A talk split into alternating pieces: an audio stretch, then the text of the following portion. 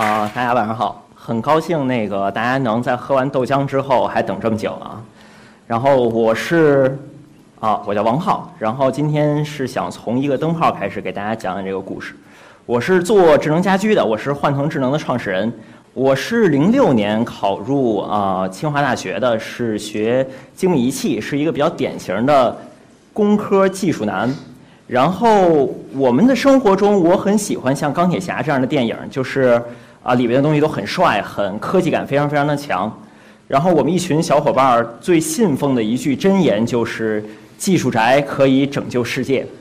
我们一直信奉这句话，我们一直以这句话作为我们所有做事情的一个一个核心。然后这是我的另外一个合伙人，叫叫吴天记啊，我们不黑他，我们放他一张正常的照片儿。他是这个幻腾智能的联合创始人，也是我们的 CTO。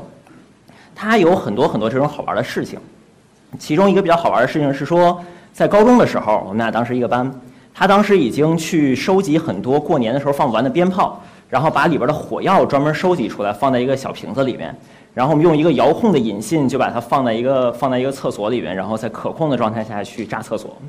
然后在座的小朋友千万不要学。另外一个事情呢是说，在高中时候，你知道班主任经常会到那个班门口去趴着那个门往里看，然后那个当时学校很坏啊，当时学校那个门用的是单向的玻璃，就是他能看见你，你看不见他，所以当时我们就很恐很很恐惧这个事情。后来吴天记就带了一帮小伙伴儿，然后就在那个门口装了一个人体运动探测这么一个设备，就是说，如果这个班主任走过来，然后屋里呢就会有一个这个嘣的一声，有个报警。然后这个事情到今天，在我说之前，我觉得学校都是不知道的。然后在在我们后几届的学生一直在用这套系统。OK，我们一直愿意去相信技术宅是可以拯救世界的。然后这个房间，就大家现在看这个照片，是我们在清华上学的时候做的一个房间。就是当时我们在学校申请了一间教室，我们说，哎，这个教室我们要用。后来我们进教室的第一天就说，哎，这个教室怎么有个顶儿呢？对吧？这个顶儿太怪了。我们就上房揭瓦，我们就把顶儿拆了，然后就自己设计了一个跃层，然后自己建了一个跃层。然后这是他刚修完比较干净的时候，然后到今天，我们所有的创新也好，所以我们所有东西也好，绝大部分都是出自于这个房间。然后现在这个房间墙上已经被画得乱七八糟，然后已经很混乱了。但你很难想象，这个房间就是在清华大学的里边，它曾经是一个正常的教室。在这个之后，我们就就去美国去去留学，然后留学回来，我们就做了我们的第一个公司，这是我们第一个公司的其中一个产品啊。这个这个东西是干什么的啊？这个东西是叫康复机，就是也是一个比较大的一个比较好玩的东西。是说对于中风患者来说，他们的下肢是很有可能是瘫痪的，就是在在床上是不能动的。那么长时间的卧床很有可能会造成这种肌肉的萎缩或者神经系统的萎缩。那么对于这样的一些人的恢复过程，你需要有一个附件，就是你会你希望时不时的可以带着这些人的下肢去去模拟走路，去去恢复这种肌肉的力量。那么在这个设备之前是靠人工去去搬动的。我们在国外看到的一个设备大概是呃两百万，它是把整个人吊起来，然后第二个跑步机在那训练。那我们就想，OK，我们有技术，我们可以做这样的事情，我们可以改变这样的东西。所以我们就用我们也不叫毕生所学吧，我们用我们所掌握的知识和技能，我们就创造大家现在看到这个设备。这是可以从卧室到立式，然后可以给上肢减重，然后可以模拟不同的步态。然后这个东西的造价大概只有呃十五万人民币左右。所以也就是说，这个我们利用我们自己的技术去创造这样一个全新的东西，然后来解决实实在在的问题。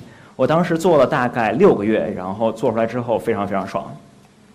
再好就是跟这个康复机同期，这是我们做的另外一个项目。就这个事儿是我们当时觉得很帅的一个事情，就是灯光哦，我们当时自己的那个 studio 里面灯光都是我们自己做的。然后我们就想说，哎，灯光控制我们应该可以做一个很帅的东西出来。我们很早很早之前就实现了语音啊，语音已经包完了。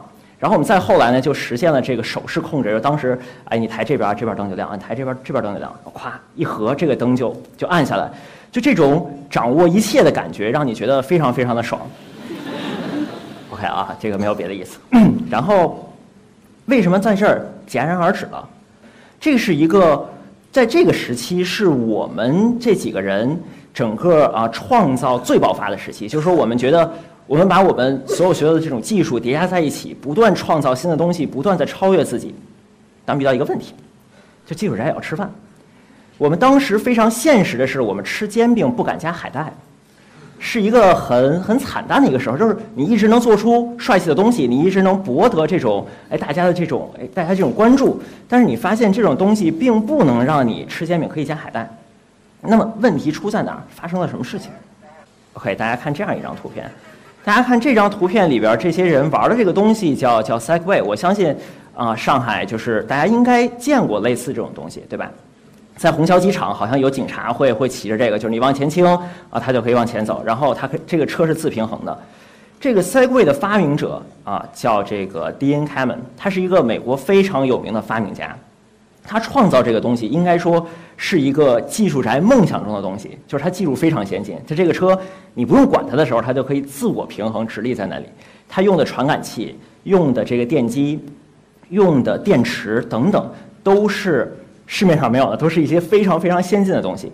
这个东西的售价大概是啊九千美元，大概是九千美元左右。当时这个东西在 American News 发了之后，在全世界范围内引起了轰动。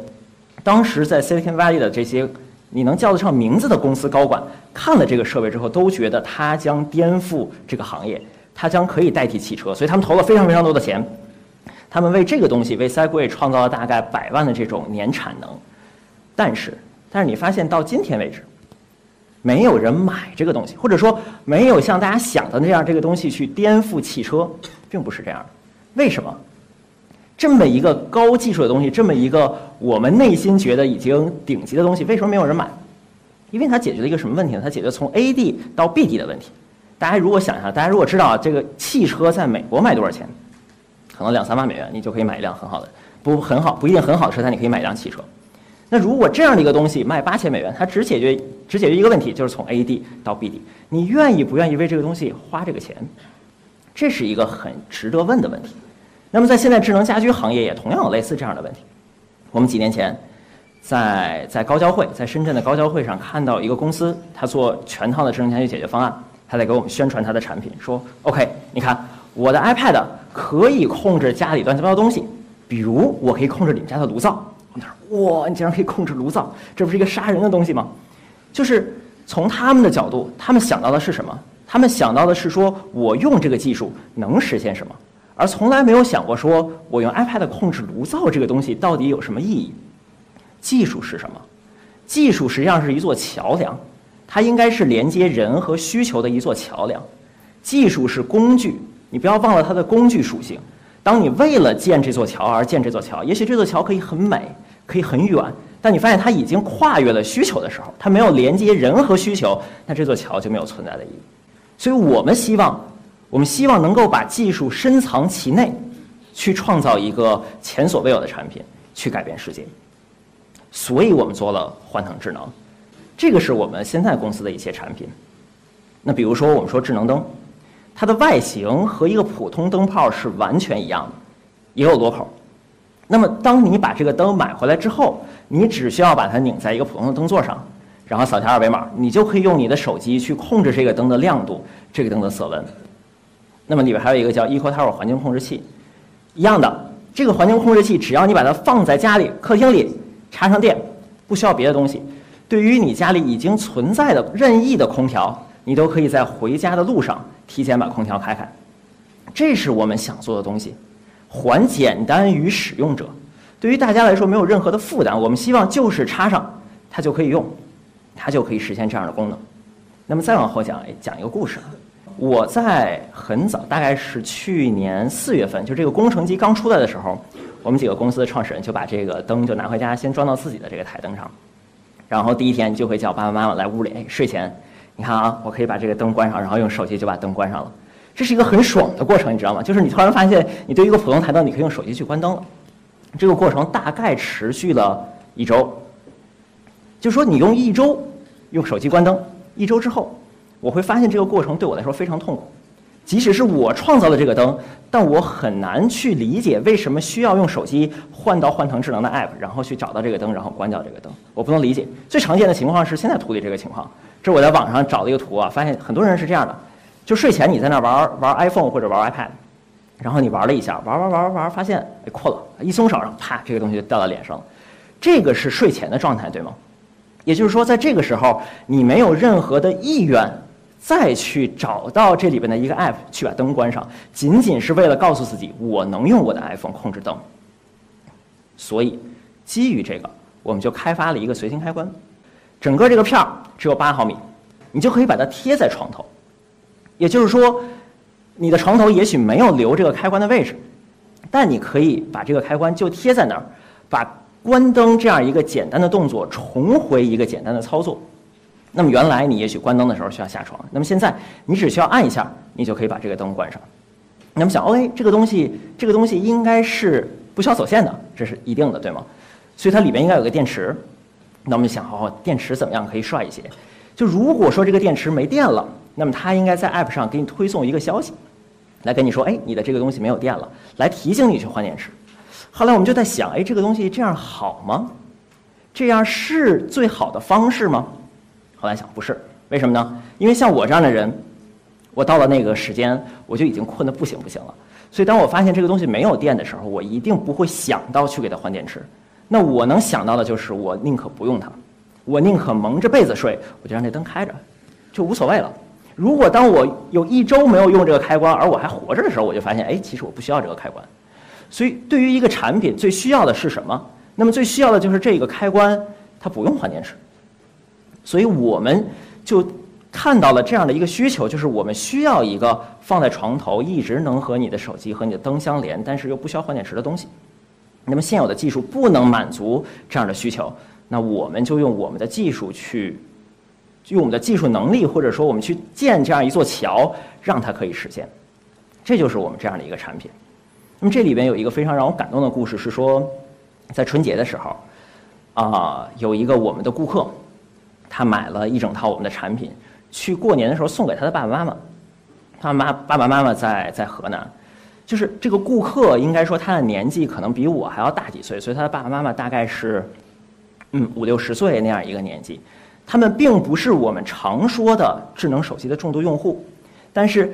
这个人他把这个东西给他爸爸妈妈的目的是什么呢？是说，在南方，可能在在河南，天气确实很冷，家里没有暖气，你很难想象说，OK，我已经把被窝捂热了，然后突然发现，哎，床这个这个灯好像没有关，我这个时候需要掀开被子，走到门口去把灯关上，然后摸着黑再走回来，其实就是这样一个场景，刺痛了他。那么他就说，OK，我有这样的一个东西，这个东西加起来也就是几百块钱。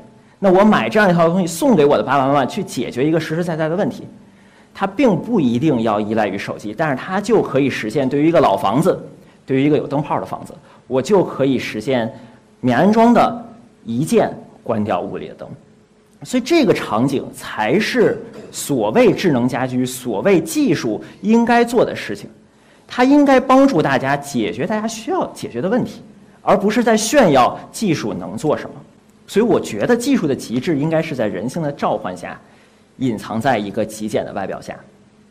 幻腾智能是在去年的八月份发的第一批产品，到一四年二月份，也就是说大概在半年的时间，啊，幻腾智能被美国的商业杂志《Fast Company》快公司评选为中国十大最具创新能力企业的第七名。